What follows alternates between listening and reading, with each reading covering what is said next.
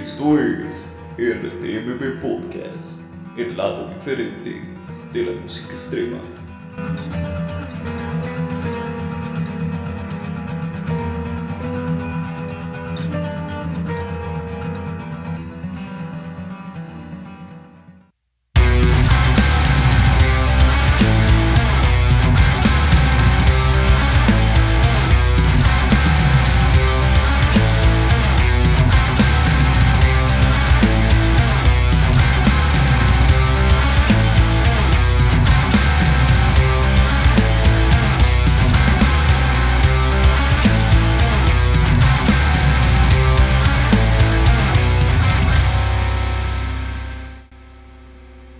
Bienvenidos una vez más a este especial, a esta nueva versión del podcast de RTMB, donde vamos a estar hablando con unos invitados bastante, bastante imponentes de la escena mexicana. Tenemos la fortuna de tener a, nuestro entrevistador o aparte de nuestro staff con el señor Carlos Castañeda, alias Black Pujo, más conocido por sus participaciones en Carantia Musia, haciendo una conversación muy interesante con la banda, quizá una de las bandas más imponentes y más importantes e interesantes del panorama de música extrema del país mexicano.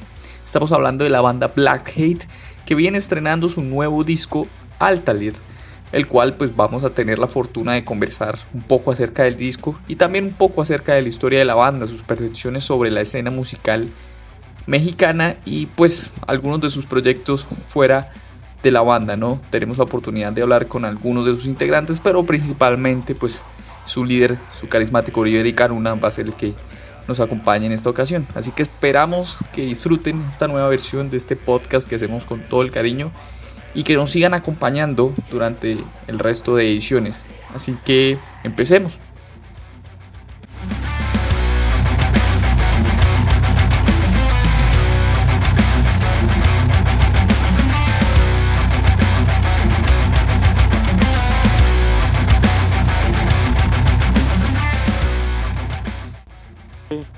Canona, bueno, pues ya hemos tenido oportunidad de hablar, eh, de platicar acerca del proyecto, del concepto Black Hate eh, eh, hace tiempo. Y ahorita lo, en este momento lo que nos mueve es la próxima publicación de Altalit, el nuevo disco de Black Hate que ya tuve la oportunidad de escuchar y que precisamente esta conversación eh, tiene la finalidad de girar un poco este alrededor de, de este nuevo álbum que da un paso desde mi propio concepto y perspectiva. Da un paso no, no alcanzo a entender bien si eh, da un paso más allá o hacia adelante de Through the Darkness o da un paso a un lado y siento musicalmente una cercanía más, más estrecha con los tres mundos que con Through Darkness. Me parece que Through Darkness ayuda mucho a, a consolidar el sonido de la banda como eh, algo muy original, muy auténtico, después de muchos años de que han venido trabajando eh, fuertemente en hacer un concepto este, musical y letrístico muy propio, True the Darkness lo consolida, pero esa consolidación dejó atrás muchas de esas ideas eh, progresivas y vanguardistas que se alcanzaban a, a, ver en los tres mundos. Y ahorita que escucho Alta Lit, me parece que es un disco que está desarrollado eh, musicalmente de una forma eh, más elaborada, que tiene eh, muchos más matices, que tiene más vericuetos y, y desde mi perspectiva quizás lo único que pudiéramos reprochar de este disco es que es muy corto, ¿no? Al, al escuchar desde mi punto de vista muy al escuchar un disco con esta sensación y de esta envergadura, pues sí quisiera uno que durara más para poder disfrutar.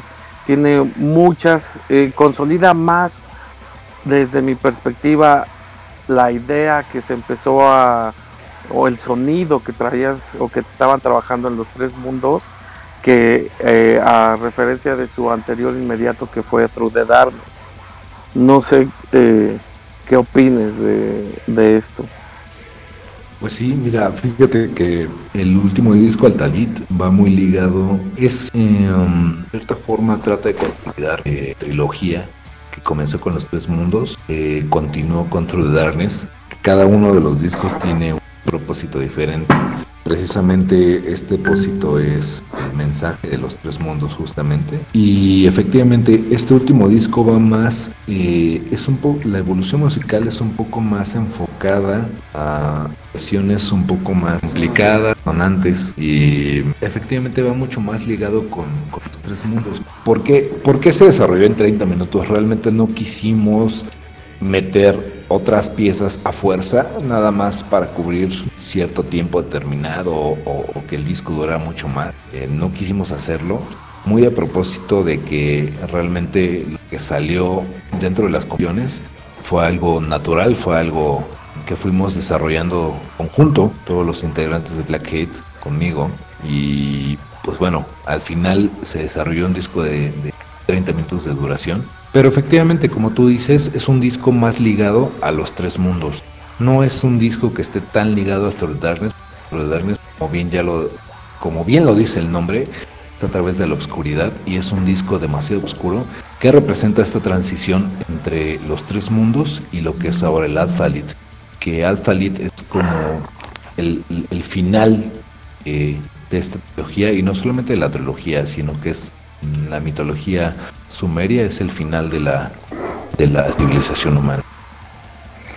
Oye, algo que también ha sido muy característico, o que por lo menos eh, lo que hemos alcanzado a, ver o a escuchar la gente que pues somos seguidores de Black Hate y que somos seguidores del metal en general, es que mm, prácticamente eres el único miembro permanente de Black Hate, lo cual pues indica que están todos tu, toda la gente que trabaja contigo eh, trabaja bajo el concepto y la idea que tú ya tienes eh, establecida.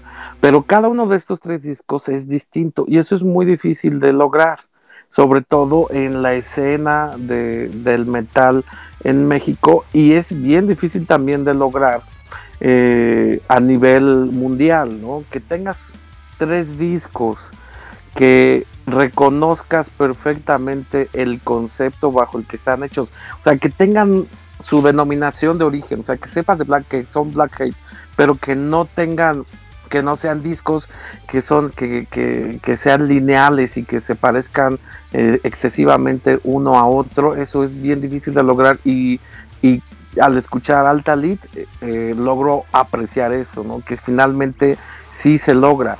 Qué tanto esta forma que es bastante atractiva de escuchar y que creo que es muy meritoria desde el punto de vista de ejecución y composición, tiene que ver con que casi siempre traes músicos distintos en cada uno de los discos.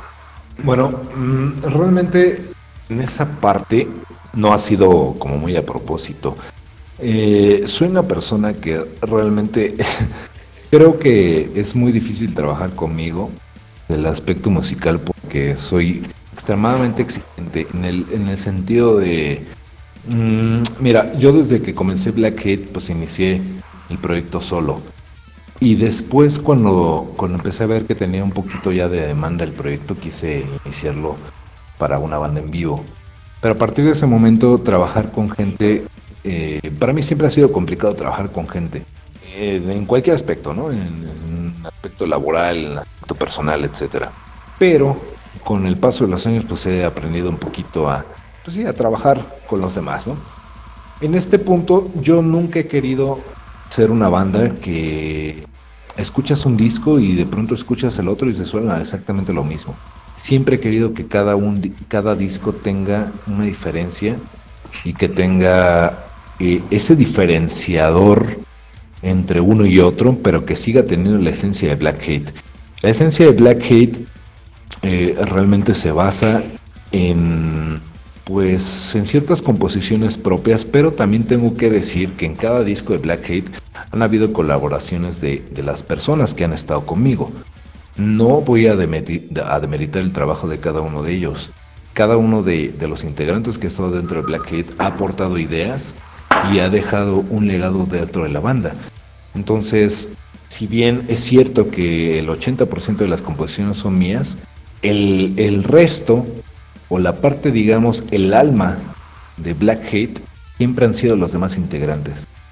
Black Hate no solamente soy yo, en algún momento pues era solamente yo, pero en cuanto decidí hacer Black Hate como una agrupación con, con más integrantes, comenzaron las ideas con otras personas. Ahora, el tema de por qué han sido tantas alineaciones es porque realmente yo creo que eh, muchas personas de las que han trabajado conmigo yo creo que no me han soportado, ¿no? Por el, tema de, que soy demasiado exigente en algunos momentos.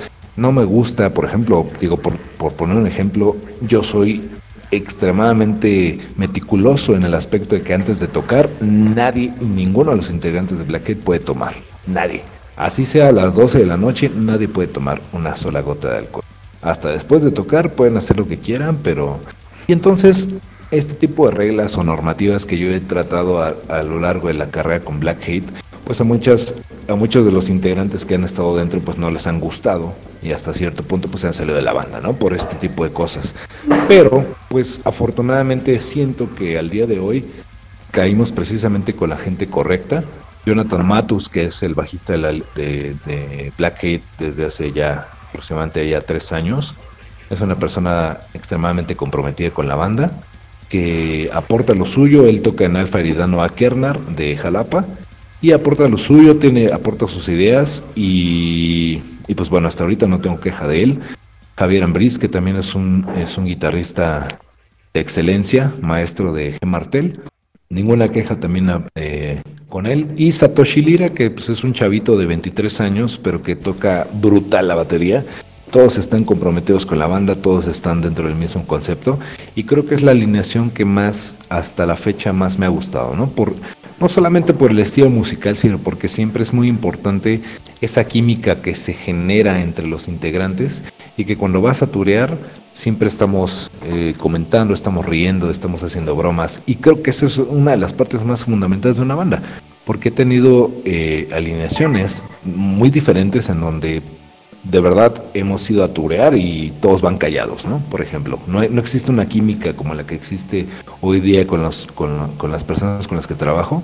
Y creo que eso ha sido fundamentalmente, respondiendo ya a tu pregunta tácitamente, ¿por qué habían tantas alineaciones en Blackhead? Pues bueno, justamente por ese tema, porque muchas personas no me han aguantado. Y dos, porque pues bueno, ahorita las personas que están conmigo, si están trabajando, es porque son personas de excelencia. Bajo ese concepto que nos acabas de decir, eh, ¿qué tan tirano eres con tus composiciones? O sea, ¿cuál es la libertad creativa que les das para que al final una canción o un disco en general tome la forma y si cada uno de los discos tiene una forma, desde tu perspectiva, tiene una forma colectiva o son discos o los discos terminan siendo como los pensaste. O sea, ¿qué tanto si te abres tus composiciones para que puedan ser reinterpretadas por la gente que estás invitando a la banda? ¿O qué tanto eres hermético para decirles, así quiero que suenen?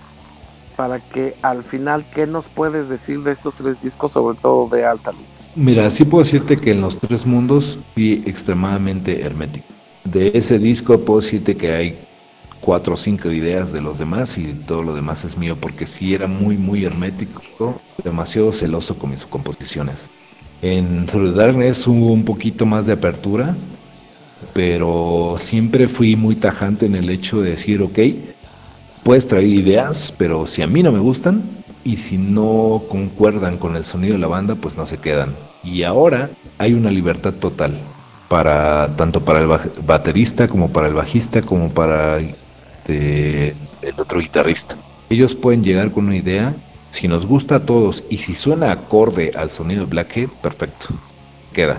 Te puedo decir, por ejemplo, que el 90% de, del bajo de Altalit está compuesto por, por Matus.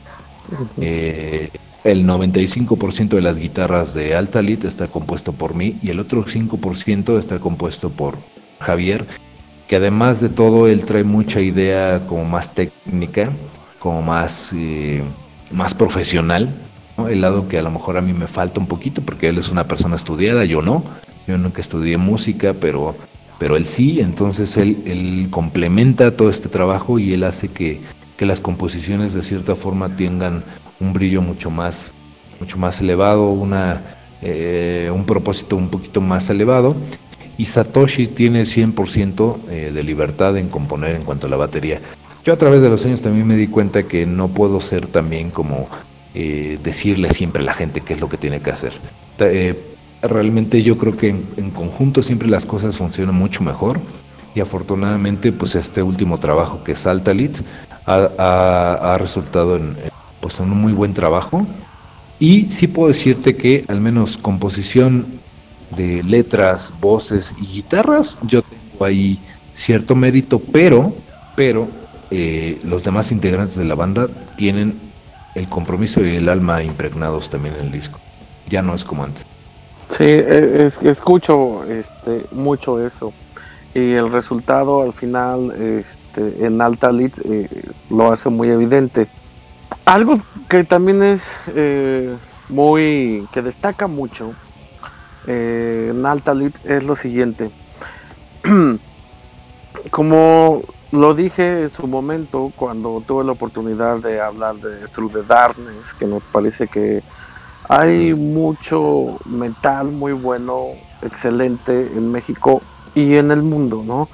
Pero hay muy poco, hay, hay muy pocas bandas que eh, lleguen como que a, amalgamar este, distintos, distintas corrientes para generar un sonido propio y auténtico. Para mí eso fue muy evidente en, True the Darkness y ahorita lo es eh, más, ¿no? O sea, ahorita está muy consolidada esa situación desde mi perspectiva. Pero algo que para mí es muy destacable es que hay muy pocas bandas en el mundo que realmente estén haciendo un metal distinto. Lo que yo escucho de Altalit, y, y esto es lo que te quería platicar para pedir tu opinión, es, yo escucho de Altalit un álbum, actualmente un álbum de metal muy, eh, muy dentro de las corrientes de vanguardia, de las corrientes más novedosas eh, de los sonidos más novedosos que yo alcanzo a escuchar en el metal en el mundo. Te lo digo eh, honestamente y, lo, y no lo estoy diciendo ahorita porque estoy platicando contigo, lo he dicho muchas veces y sobre todo de bandas eh, en América que se han destacado, y digo América de todo el continente, ¿no? que se han destacado por llegar a, crear sonidos muy auténticos y, de repente cuando yo escucho Altalit, escucho que eh, estás, bueno, están ustedes, está la banda dentro de esa, son parte de esa corriente de metal moderno, de vanguardia, que tiene ya, que se nota obviamente que tienen distintas influencias que todas convergen, se mezclan y generan un sonido auténtico. Entonces, dentro de eso que tú pensaste, para crear y, al final de, cuentas ustedes eh, se juntaron para crear Altalit, ¿cómo es que se da o cómo piensas o cómo ves esa, este, que eres parte, que Black Hate es parte de, ese, de, las bandas que a nivel mundial eh, se encuentran como eh, parte de los sonidos más vanguardistas, auténticos, originales. Es un metal muy moderno y, están ustedes dentro de esa corriente a nivel mundial. ¿Es justo lo que querías o simplemente consideras que es parte de una evolución que ha sido natural para ti? Ok, mira, ahorita estamos reunidos eh, todos y me gustaría que esa pregunta la, la Javier, que es actualmente guitarrista de Black Hate. Ahí la pregunta con él. Hola, hola a todos. Hola, hola. Javier de Black Hate. Pues eh, realmente esto es un proceso natural. Es eh, buscar la evolución de un sonido, es buscar la evolución eh, musical en un proyecto que se ha caracterizado por eso, que ha pasado por muchos momentos, que ha pasado por muchas influencias, por muchos sonidos y que hoy por hoy intenta y plasma esta nueva forma de, interpretar, de, de, buscar, de plasmar un estilo que podría ser un poco eh, arcaico como el black metal, pero lo revolucionamos, lo reinventamos. Obvio no es solo nuestra idea, pero definitivamente nos mantenemos eh, vanguardistas. Y eso es una cosa muy importante eh, para la audiencia y sobre todo para nosotros. A nosotros nos importa mucho estar vigentes, estar frescos, estar proponiendo algo nuevo. Y viene desde ese sonido un poco más depressive, al, True the Darkness, que fue algo un poco más eh, violento, más rudo, y ahora estamos aquí en este punto donde es eh, disonante, progresivo, pero estoy seguro que lo van a disfrutar les va a encantar. Este Alta Lead va con todo para ustedes y nosotros estamos encantados haciéndolo. Entonces, sí estaba pensado así desde el inicio, que, que fuera vanguardista, que, se subieran a, las corrientes este, más vanguardistas. Sí es parte de un proceso natural, dice, oye, no se oye forzado, o sea, no se oye pretencioso. Eh, pero eh, aquí, es decir, siempre estuvo planeado para que sonara así desde un momento o fue parte de la misma naturaleza con la que iban grabando y es o es también parte de lo que de, la música con la que ustedes se nutren. Sí, bueno, ah, bueno, para empezar, yo soy Matus, el bajista. Eh, no, jamás, jamás estamos pensando en, en, hacer o sonar como una banda o como una corriente, como, como dices. Simplemente nos juntamos y vamos, bueno, vamos a hacer un nuevo disco. ¿Qué traes tú? ¿Qué trae él? ¿Qué sale, no? Eh, sí salió muy progresivo, sí salió muy vanguardista, como dices, pero nunca estuvo planeado sonar a algo, ¿no? Sonar a X banda o, sonar un estilo. Más bien salió, fue un trabajo de casi un año, de muchos ensayos, de, de estar tocando, estar sacando las canciones, pero jamás fue pensado, bueno, vamos a, sonar a X o Y banda, no, no, no jamás. Vamos a, que fluya lo que cada quien trae como, como integrante, como músico, cada quien trae su influencia y vamos a, a juntar todo eso para que salga un buen disco, que es Altalo. Y ahorita que mencionas eh, eh, influencia, digamos que tú, ¿cuál fue tu inspiración este, eh, en general? ¿no? hablar como que o preguntar acerca de una influencia particular es algo que, suena cliché, pero un disco como el que ustedes están por publicar, supongo yo que tiene este que, tiene que, viene de una intención de una raíz eh, propia personal de cada uno de los integrantes de cada uno de los ejecutantes. Y eso es quizás eh, lo que termina dándole forma a cada una de las participaciones. En tu caso personal cuál fue tu inspiración durante todo ese proceso de grabación de Alta Ok, aquí con una de nuevo. Eh, principalmente yo ya traía una influencia un poquito más fuerte, principalmente con Dead Spell Omega. Dead Spell Omega me parece que es una banda que vino a revolucionar todo lo que era el sonido del black metal. Fue de hecho la primera banda que hacer cosas muy, muy, muy, muy interesantes Y, pues bueno, estuve muy, muy influenciado con Dead Spell Omega y también eh, un poco con la escena islandesa. Parece que en este momento la escena islandesa tiene un trabajo increíble en black metal. Creo que de hecho están sacando muchísimas cosas eh, muy, muy, muy, muy interesantes. Y también estoy muy influenciado con la escena francesa, ¿no? Cosas, eh, bueno, digo, de Omega son franceses, pero también, por ejemplo, cosas como Fides Inversa fue una de las, una de las influencias, pues sí, eh, repercutieron dentro del sonido de, eh, del nuevo disco de Black. Ahora, por otra parte, en los tres mundos sí hay una notoria similitud. En ese entonces yo estaba muy, muy clavado con una banda que se llama Shining, Suecia. Hay una similitud, sobre todo en, principalmente en la canción Tres Mundos, en donde hay ciertos acordes que, que evocan un poquito al sonido de Shining, estaba demasiado inspirado. Y, y, en algún punto sí quería que sonara como similar.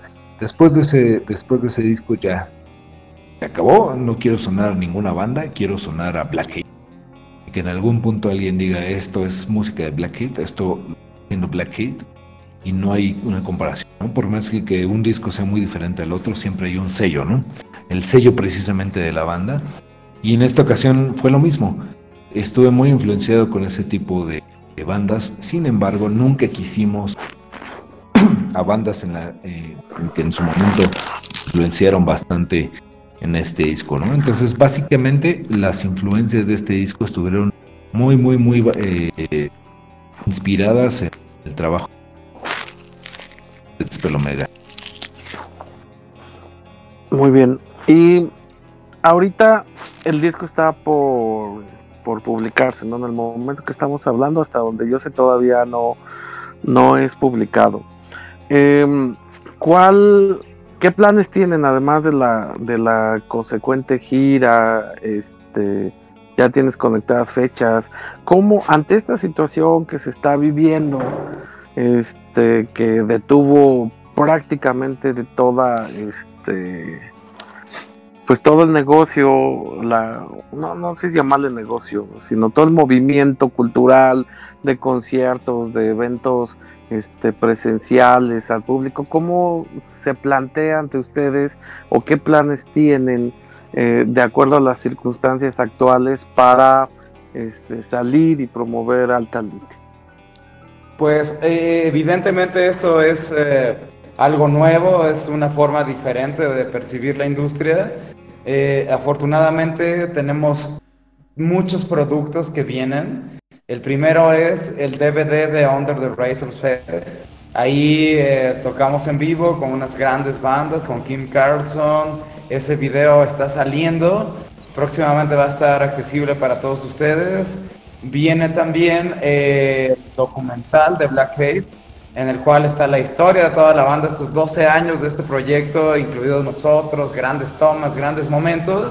Está a punto de salir. Viene Alta Lift, que es un gigantesco disco, una muy buena edición que va a estar disponible para ustedes y pues definitivamente lo que tenemos que hacer es tomar toda esa producción y buscar una forma de llevársela a ustedes. Claro que eh, son bienvenidos a consumirla en el momento que quieran y ya buscaremos una forma de promocionarla.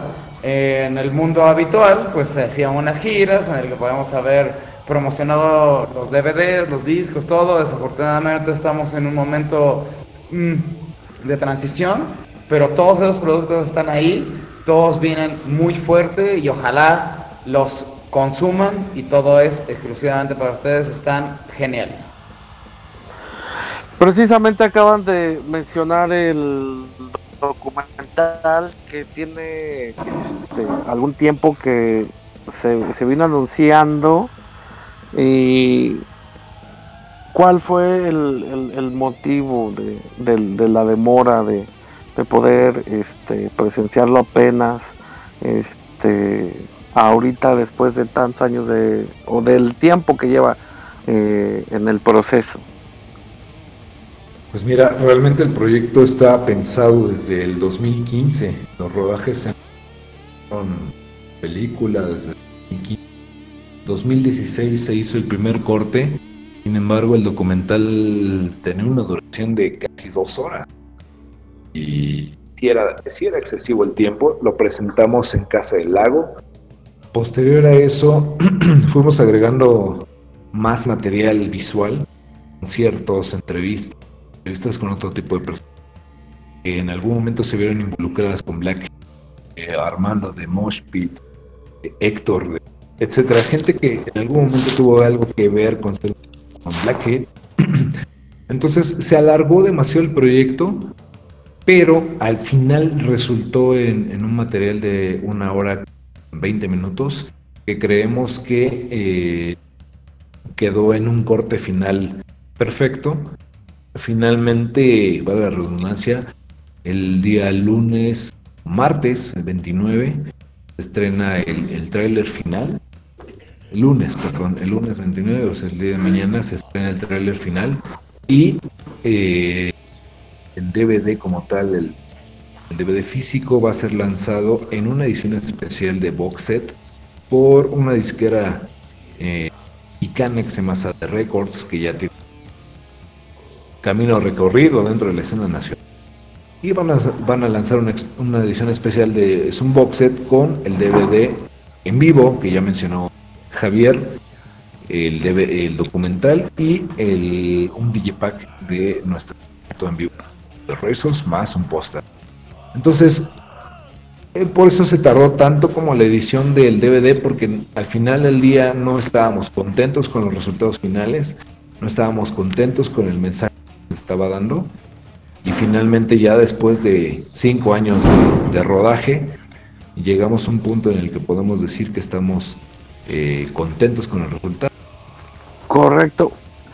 Estos 14 años eh, los han, han consolidado a Blackhead como una de las bandas más importantes, con más notoriedad dentro de la escena del metal eh, en México. Y eso es más difícil que hace 20 años, ¿no? Porque hay más bandas, muchas, todas esas bandas tienen este gran calidad, eh, tienen mucha, este, mucha muy buena música, cuentan con buenas producciones. Prácticamente todas las bandas que están inmersas en el metal en México actualmente son muy profesionales. ¿Cómo ha sido, cómo describirían ustedes, cómo describirías tú estos 14 años? Eh, desde cómo, cómo crees que logras esa, esa notoriedad eh, tan evidente en, en, una, en una escena que es poco valorada por la misma audiencia, afortunadamente cada vez es más valorada por la audiencia, pero que en los últimos 14 años hayas pasado de ser un proyecto creado en tu casa bajo tus conceptos, bajo tus propias reglas y, tu propia visión musical y de la vida a ser uno de los, de, los sonidos más representativos del metal que se hace en México. Pues mira, ahí sí puedo decirte que a manera a título muy muy muy personal siempre siempre he querido no por ego, quiero aclarar que no es por ego, es más bien el hecho de, hacerle saber a otras naciones, México hay bien hecha. Siempre he sido de la idea de que en México hay muchísimas bandas de, de calidad, 100% calidad, que no le piden nada a otros bandas europeas, bandas unidos. Siento que hay, hay demasiado material pero dentro de mis principales objetivos, además de obviamente transmitir un mensaje a través de mi música, siempre ha sido también eso, eh, representar de cierta forma a mi país, hacer algo que realmente el día de mañana eh, se pueda decir que es un referente de cosas bien hechas en México, ¿no? Y realmente, vuelvo a repetir porque esto podría resultar en podría malinterpretarse, pero realmente siempre me ha importado mucho el hecho de que en otros países eh, existe esa notoriedad de lo que está en México, ¿no? Y, y, al menos digo, por eso también he sido siempre este con la gente con la que trabajo, porque me gustan las cosas bien hechas y, y, siempre, y siempre me el, el, objetivo principal es, es hacer notar a, nuestra nación, ¿no? a México y, que, se pueda decir que en México existen y emergen bandas de Agony Lords, Majestic Downfall, eh, República, República antes de que yo estuviera. A mí República siempre, siempre me ha gustado. Tuve la oportunidad de unirme a, las pilas de República, pero siempre, digo, hasta ahora no he grabado nada con ellos, pero siempre se me ha hecho una de las mejores bandas y de, y de mayor vanguardia en México. Entonces, uno de los principales objetivos siempre ha sido, antes del ego personal, antes de, eh, de pensar en, en un reconocimiento personal, siempre ha sido en un, reconocimiento a nivel eh, nacional, que, se hable de, buenas bandas en México. ¿no? Y nosotros somos solamente, como Black Hate, somos solamente un peldaño en, una, una, parte pequeña de todo lo que representa la escena en, México, del metal mexicano. En una palabra, podrías definir estos 14 años para ti de Black Hate? Amor por lo que hago. Realmente eso es eh, eh, la definición completa de, cómo veo yo el arte, la música. Realmente yo creo que la música no es para cualquiera. Y después de ahí creo que el metal no es para cualquiera. Y después de ahí pienso que el black metal tampoco es para cualquiera. Entonces es es una pasión extrema por, por la música, por lo que hago, por lo que amo hacer. Y lo definiría no en una palabra, sino en dos, amor y pasión. Hoy por hoy, ¿tú consideras que tú consideras a Black Hate o ustedes consideran a Black Hate una banda de black metal? ¿La, siguen viendo como una banda de black metal? Sí, definitivamente. Estoy el black metal para mí, desde el primer momento en que, que lo escuché, representó para mí el, género que siempre iba a aportar como banda. Entonces, independientemente de la, de la percepción que pudiera tener la gente sobre nuestro sonido, para mí Blackhead siempre va a ser eh, black metal, siempre va a estar ligado a esa corriente tan, tan orgullosa, tan de elite, tan de tantas cosas. Eh, el black metal para mí es una corriente, pues de las, de las más importantes dentro del género extremo. Todas las corrientes musicales tienen su importancia, pero a, título muy personal, creo que el black metal es uno de los, de los géneros o elementos musicales que más, que más me han podido llegar eh, espiritualmente. Entonces consideraría todavía Black Hit dentro, de, dentro del black metal, independientemente de si es avant-garde o es un poquito más o progresivo, lo que sea, no me no interesa. Nosotros estamos dentro del género black metal. Excelente. Sí, pues tú uh, de hace un tiempo acá estás operando también como, como promotor y si no estoy mal informado, eres este eh, eh, la cabeza del Black Metal Fest que sigue parece en pie no a realizarse en la Ciudad de México con muchas este, muy buenas bandas del género eh, mexicanas y, por ahí este, no sé si traes una o dos bandas extranjeras. Sigue en pie el evento pues pues sí mira eh, México Black Metal Fest es un proyecto que está firmemente concebido con el propósito de... Mira, siempre se ha dicho que en, eventos de, metal y siempre se le da un peso eh, muy, muy bajo al, al talento nacional. Y nosotros obviamente con este proyecto, bueno, yo con este proyecto quiero, quiero destruir esas teorías. El black metal nacional, black metal nacional no tiene un peso, una importancia. Entonces, Precisamente por eso se llama México Black Metal Fest, porque es un festival que, busca eh, denotar, busca realzar el, trabajo en México. Hay muchísimas bandas que, de verdad están haciendo las cosas bien que de verdad tienen el potencial, pero que no están siendo escuchadas por nadie, o que no, o que apenas comienzan, pero tienen ya un sonido extraordinario. Entonces, México Black Metal Fest precisamente está enfocado en sobresaltar lo que se está haciendo en nuestro país. Son más de 30 bandas eh, nacionales que se están eh, ofreciendo en este cartel de la segunda edición de México Black Metal Fest. Y, bueno, la selección ha sido muy meticulosa en el aspecto de, yo sí soy, no, no soy nacionalista en el aspecto de, ay, nada más porque eres mexicano te voy a meter en mi cartel, ni madres. Tienes que hacer buen material, tienes que estarle chingando, cabrón, tu banda tiene que sonar cabrona, ¿no? Tienes que tener un press kit profesional, tienes que tener esto, esto, esto y esto. ¿Por qué? Porque así fomentas que las demás bandas sigan haciendo cosas de la forma más profesional que se pueda, ¿no? Y es fomentar obviamente un crecimiento de una escena y es fomentar que las bandas comiencen a hacer las cosas de una manera más profesional. En algún momento en la página de Black Metal Fest hice una publicación sobre cómo podían ellos entrar a nuestro festival, porque ya estaba hasta la madre que me mandaran pinches mensajes a la página de Black Metal Fest y literal güeyes que tienen bandas de black metal y te mandan nada más el pinche link esperando que ya, escuchando el link, ya les digas, pues vente a tocar. O sea, tienes que trabajar de una manera profesional.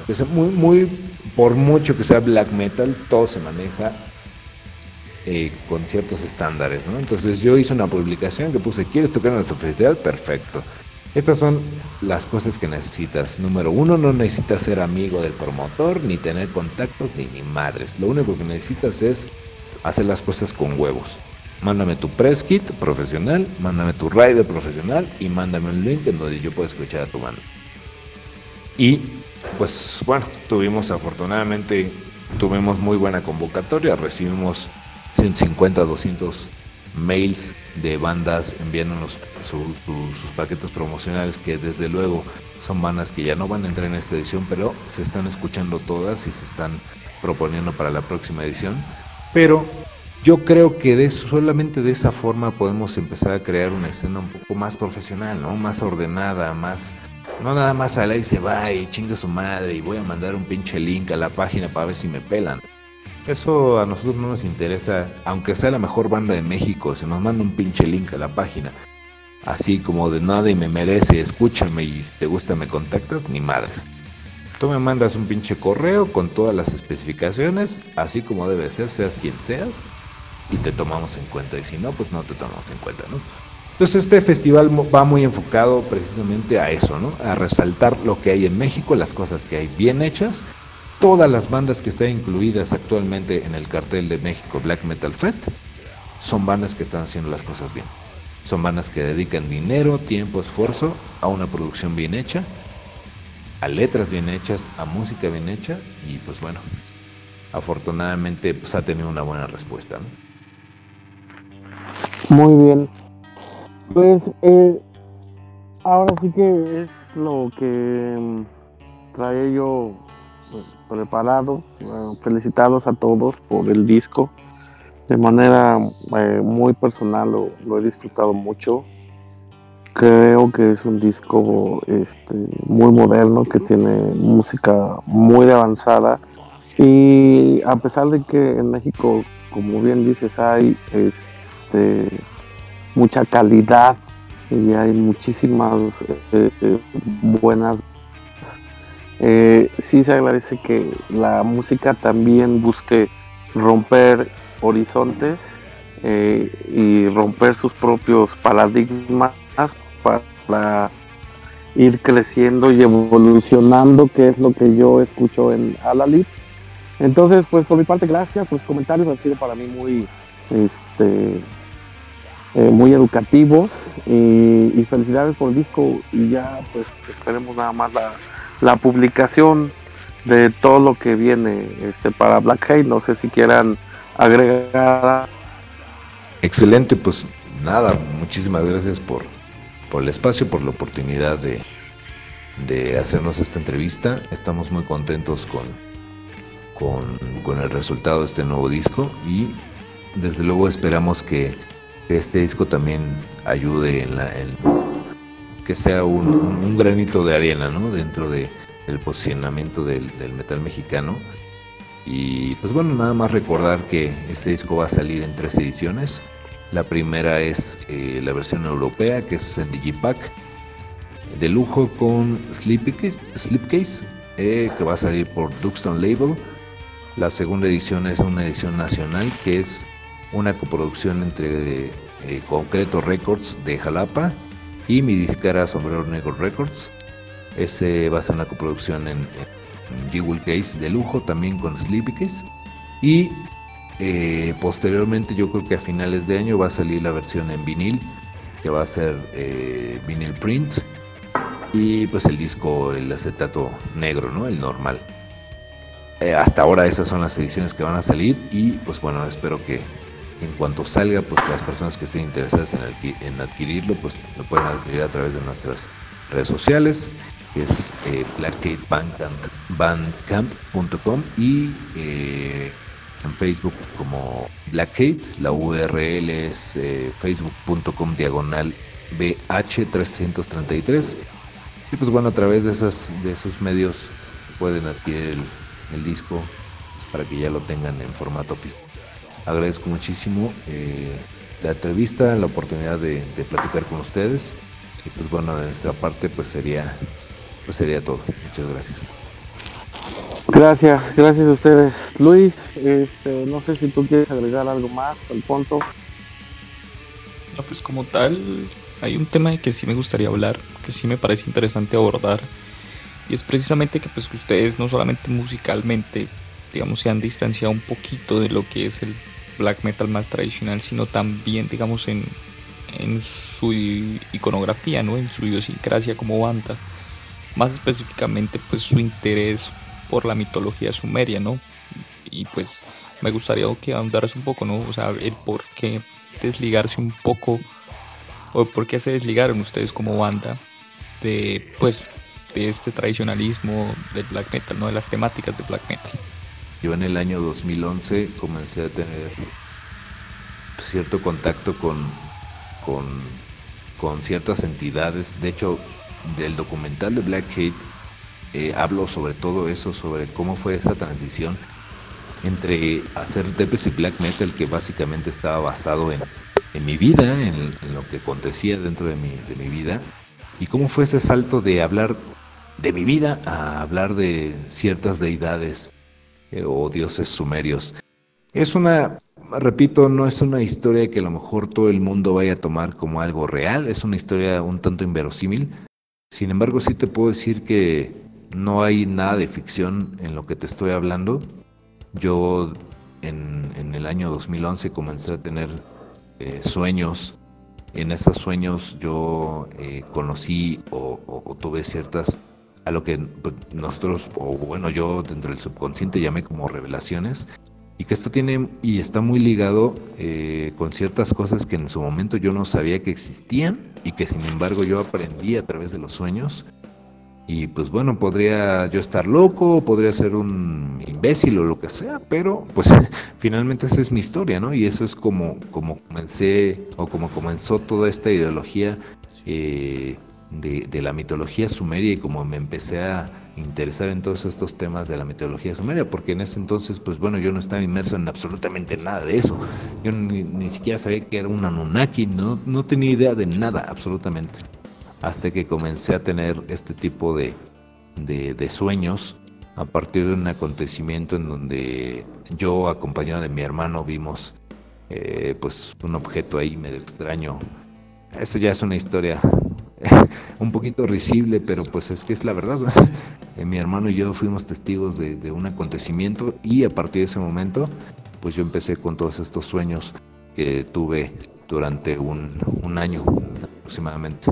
Entonces, en el documental de Blackhead que está próximo a salir viene toda esa información, el por qué, el nombre de los tres mundos, qué es el concepto de los tres mundos, por qué, por qué Canuna, por qué todo esto. Entonces, pues responder a tu pregunta ya tácitamente, pues toda esa información la podrías encontrar ya una vez que salga el documento. Otro punto que ahorita que mencionabas acerca de black metal islandés, yo pues también soy un fanático acérrimo pues de estas nuevas corrientes que están surgiendo en esa isla en cuanto a black metal, ¿no?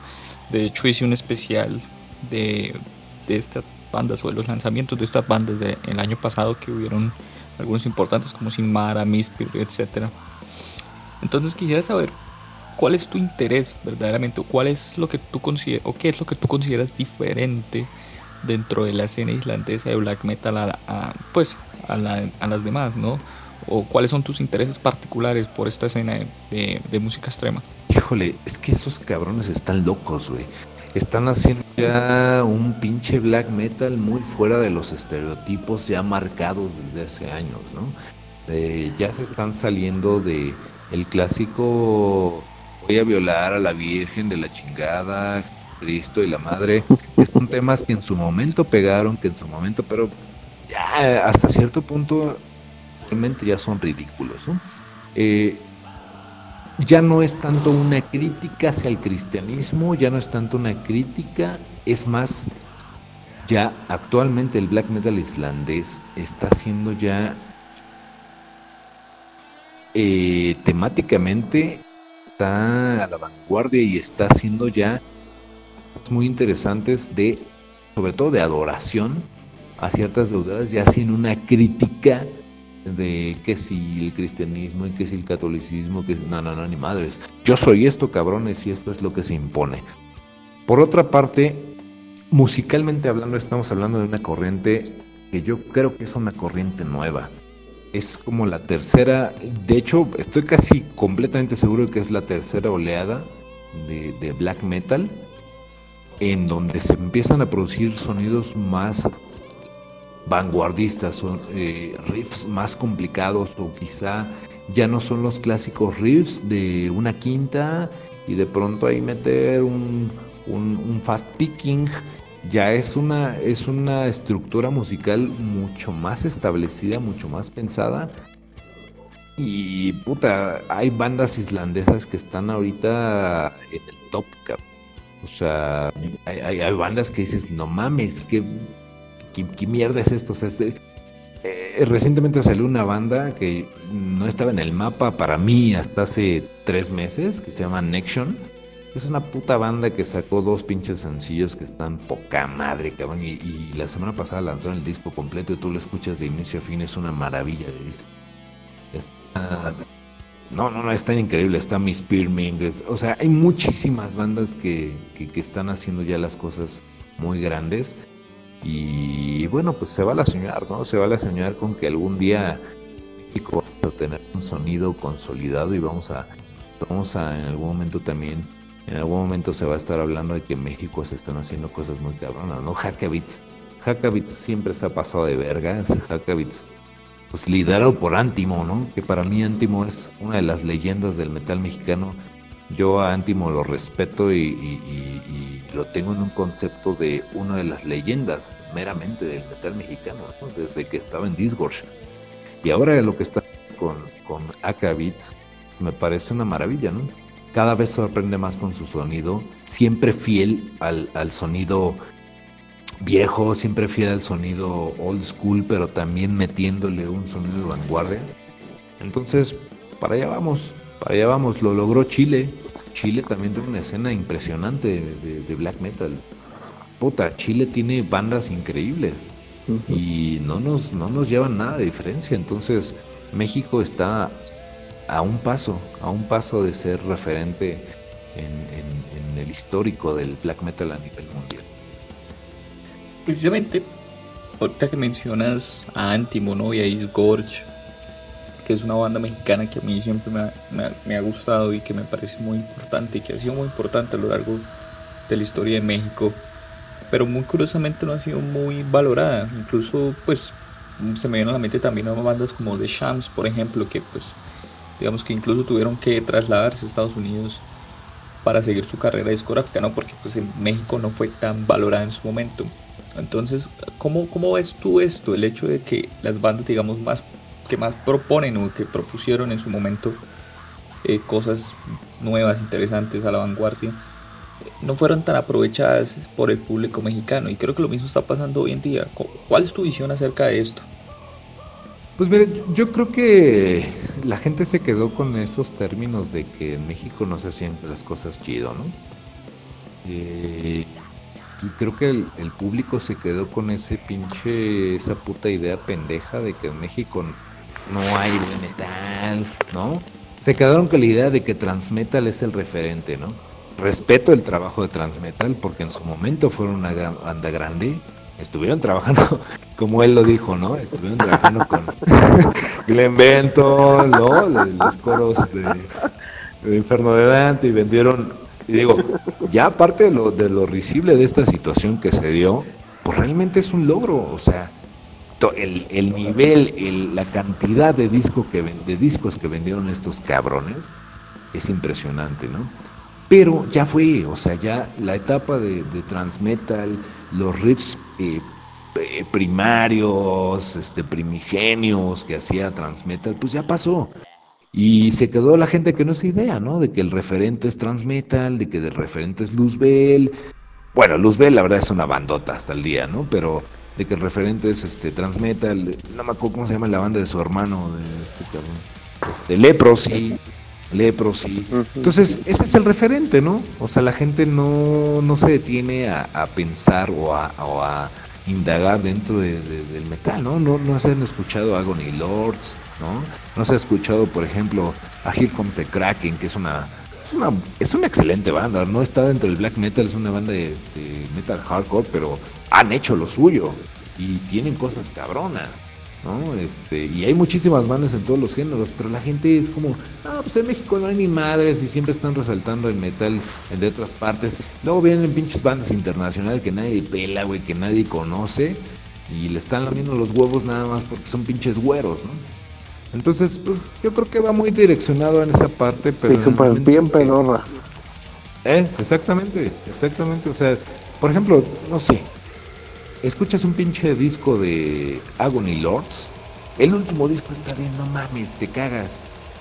Es, es, es, de verdad es una puta chulada. Escuchas el último disco de, de, de Majestic Downfall, que siempre son como mis referentes, ¿no? Escuchas un disco de Evil Entourage que son pinches bandas que dices, no mames, están en otro pedo, pero que nadie pela, cabrón, porque, pues no, en México no hay nada, no, ni madres, cabrón, sí hay.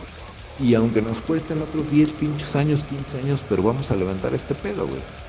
¿No? Ahora, por ejemplo, sí estoy ya como muy cansado también. Antes yo sí era así, ¿no? Como de muy de pensamiento de apoya tu escena nacional y la verga. Claro que no, güey. Claro que no. O sea, este movimiento no se da pidiéndole a la gente limosnas, güey.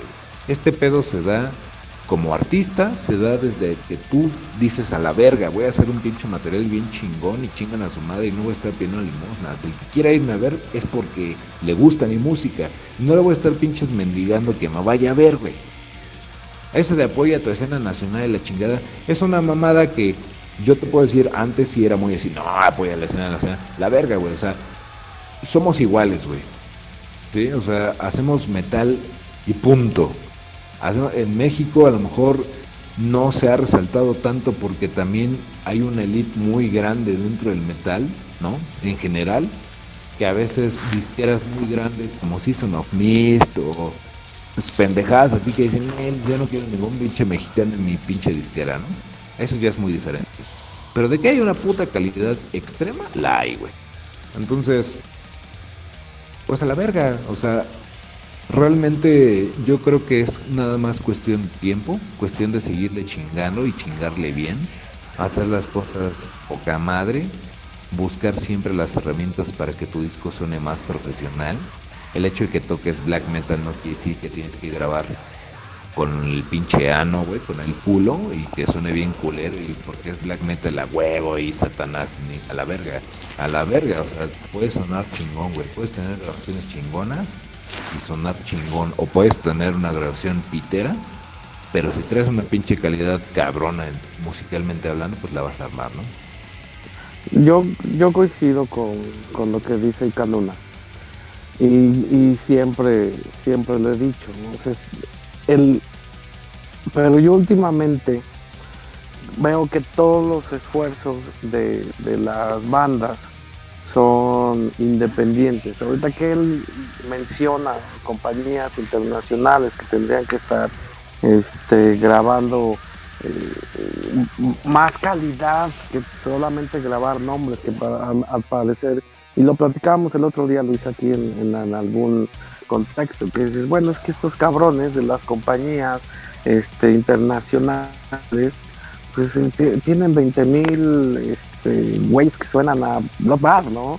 Y en algún momento se tienen que cansar y buscar, este, y buscar otras opciones yo quisiera, yo quisiera este, compartir este pensamiento y, ver qué piensa Icanuna de, de esto. Al final hay una gran calidad, inmensa calidad de músicos y bandas en México desde hace muchos años y ahorita están muy consolidadas este, muchas de ellas, ¿no? Las que mencionó, bueno, Lord, McHate, este, eh, Majestic Downfall, eh, Evil Entourage, hay muchas bandas que tienen que están sacando uno dos discos este apenas o su primer disco que ya salen con mucha calidad, con mucha potencia, mucha imaginación. Pero creo que eh, lo que les ha costado trabajo a esas bandas y tiene que ver precisamente con esa negatividad de la audiencia es generar industria. O sea, no hay una industria en la en México en la que ah, en la que tengas un público atento de las producciones nacionales, como dices, no por la mentalidad de que tienes que comprarlo porque sea nacional, sino que tienes que aprender a ver que hay calidad y que hay muchísimo más calidad. Mira, yo la pongo fácil, o sea, aquí este, de repente vienen bandas que llevan milenios tocando lo mismo que tienen discos que desde hace un putero no hacen un disco bueno, porque llevan 20 años repitiendo el mismo disco, 20 años o más, y la gente se desborda. Y no tienen, o sea, no hay una forma de concientizar a la gente para que se dé cuenta que la música la hacen los músicos, la hacen las bandas, como, como lo están haciendo ellos, pero que también necesitan audiencia y que esa audiencia se debe de comprometer no por el solo, estoy completamente de acuerdo, no por el hecho de ser mexicanos, sino que así fue como crecimos, o sea, en los noventas no había internet, no había YouTube, no había conciertos internacionales, si los había, estaban concentrados en, en Ciudad de México este, y eran muy pocos y todos eran con bandas nacientes. O sea, ahorita se habla de los conciertos de nocturnos, de carcas, de, este, de sepultura, pero ellos eran bandas nacientes, no eran, no representaban lo que, lo que actualmente representan.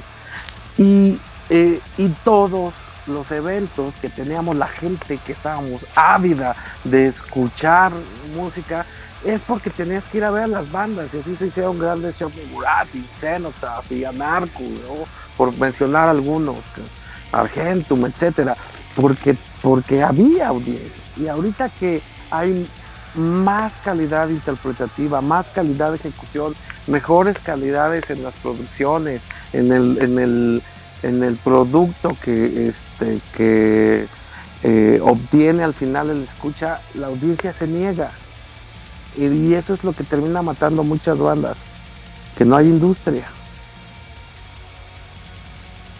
el, problema es que la gente quiere seguir pagando sus 20 pesos por una tocada, güey. O sea, la, gente quiere seguir pagando 50 pesos por una tocada y si se lo das más caro ya es un chingo, ¿no?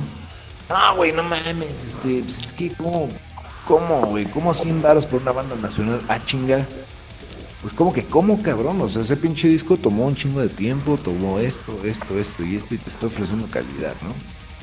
Entonces desde ahí también, ¿no? Los promotores muchas veces por miedo a que no caiga gente, pues te dan el pinche boleto bien barato, ¿no? Cuando los promotores una banda les cuesta mm, por lo menos 10 mil pesos, ¿no? O sea, por lo menos para que Black Hate se presente en otra ciudad, por lo menos son 10 mil pesos.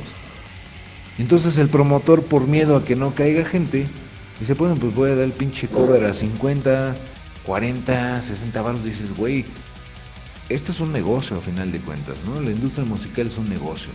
Sí, amor al arte, todo eso, sí, claro que sí. pero es un negocio.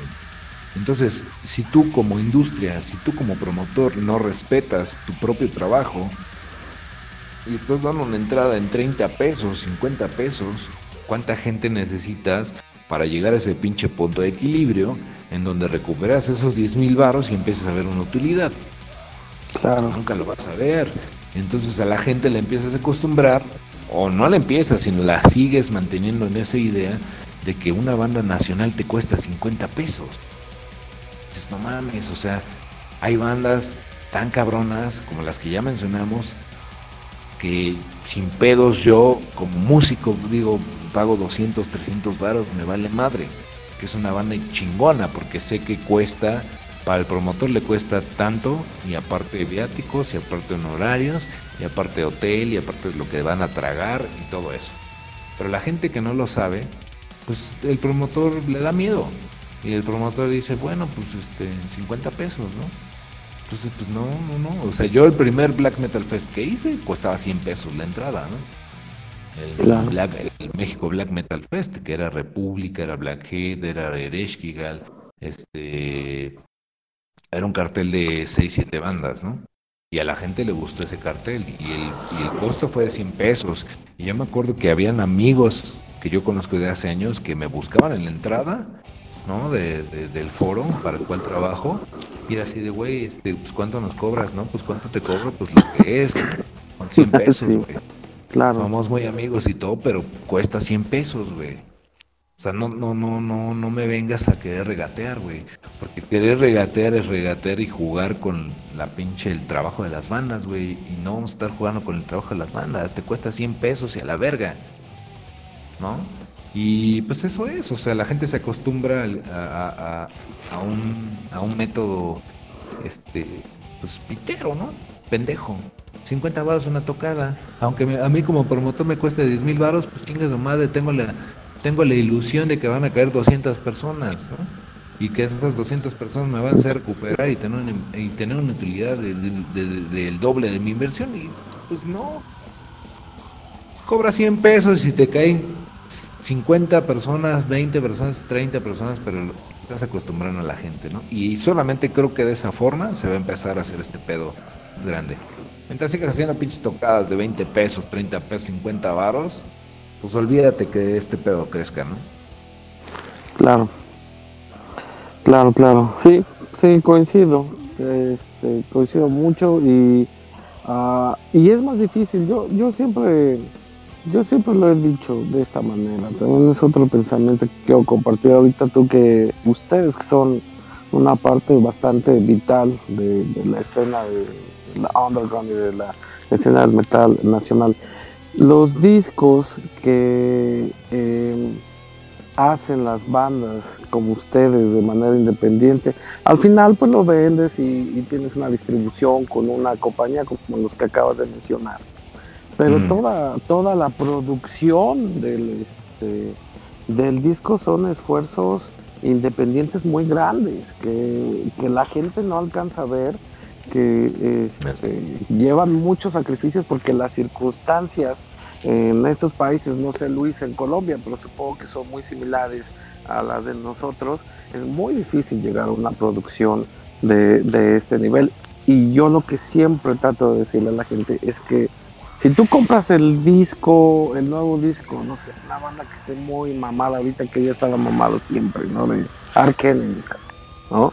Si tú compras el nuevo disco de Ark Enemy, es un disco que la mayor parte de la producción estaba pagada este, por la disquera y por la distribuidora, y ellos van y ya ponen muy, muy poco del talento que en algún momento tuvieron para hacer un disco que únicamente se va a vender. Es la verdad. Y eso no lo digo yo, necesitas escuchar los últimos discos para saber que no es una percepción personal.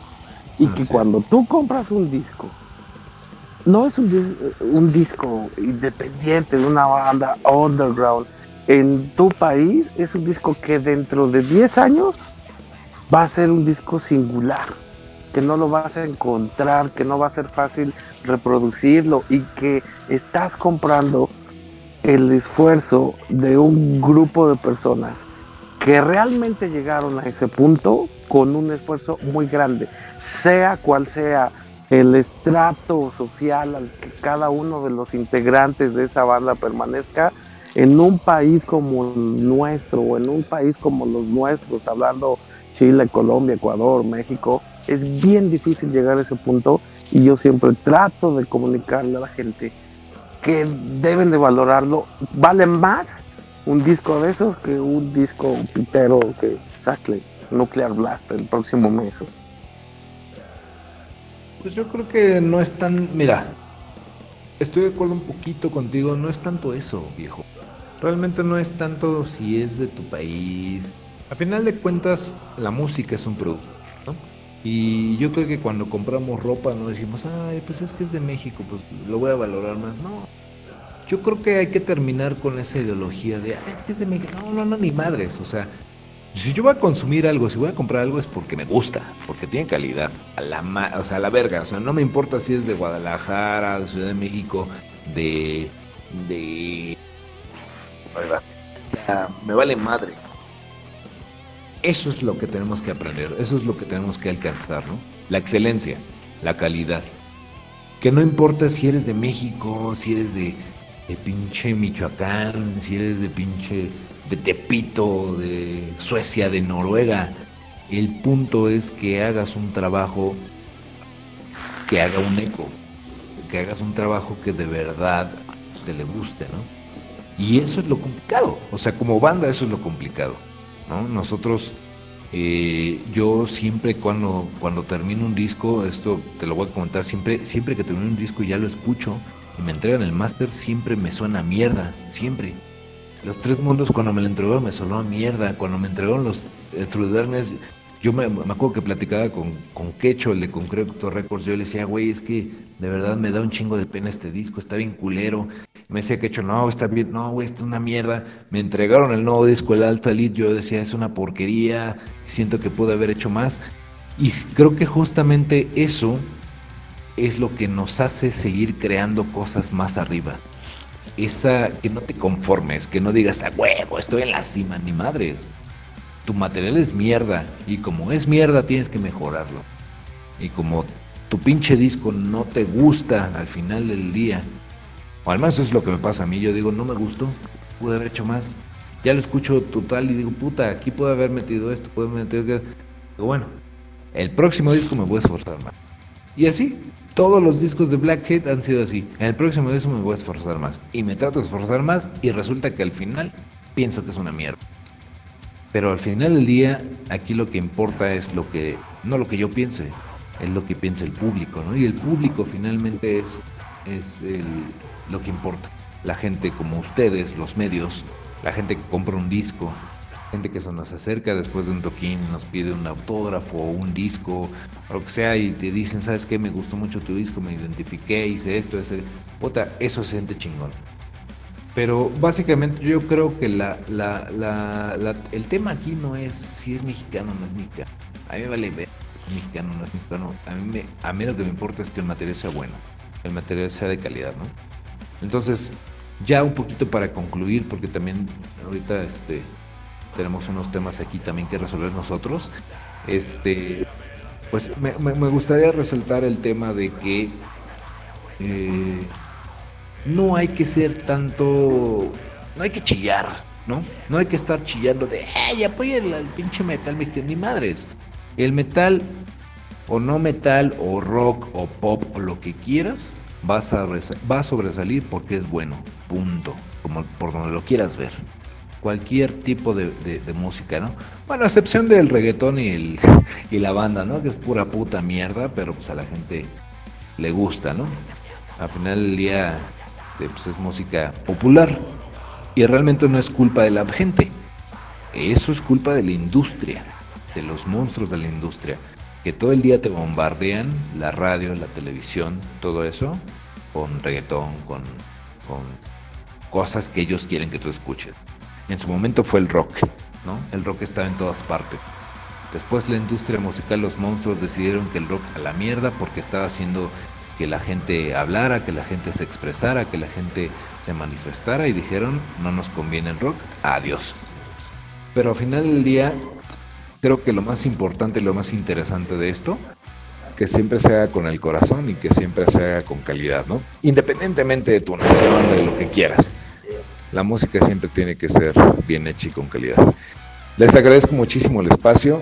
La entrevista eh, me pareció, creo que de hecho es la entrevista que más me ha gustado de todas las que me han hecho a lo largo de la carrera porque siempre, siempre son las preguntas clásicas de cómo iniciaste, esto, esto, esto, y creo que esta charla me gustó muchísimo porque fue más allá, ¿no? O sea, ya no es tanto como el artista, sino es como más la persona y que qué opinas de esto. Cierra la puerta, Y, y pues bueno, les agradezco muchísimo. Y pues bueno, la gente que, va a escuchar esta entrevista también les, les, agradezco que se hayan tomado el tiempo de escuchar esta amplia, amplia entrevista. Y pues bueno, no sé si quieres decir algo tú, o Matus, si quieren agregar algo. Es todo un placer, mis amigos. En serio, espero que nos sigan, que sigan nuestra música. Es algo que va para ustedes, desde nosotros, que es increíble. O sea que gócenlo, está muy bien hecho, es un gran concepto. Espero verlos pronto, cuando se normalice esto. Larga vida Black Hate. No, agradecerle a ustedes por, por, estar acá, por compartir este tiempo con nosotros. La verdad que fue una plática bastante interesante. Decir a la gente que pues siga a Black Hate en sus redes sociales, que compre sus discos y que nos siga a nosotros también, ¿no? Próximamente pues tendremos un especial dedicado a Imperial Triumphant, pues gran banda que esperamos que les guste mucho. No siendo más, entonces pedimos, nos vemos en la próxima y larga vida Black Hate.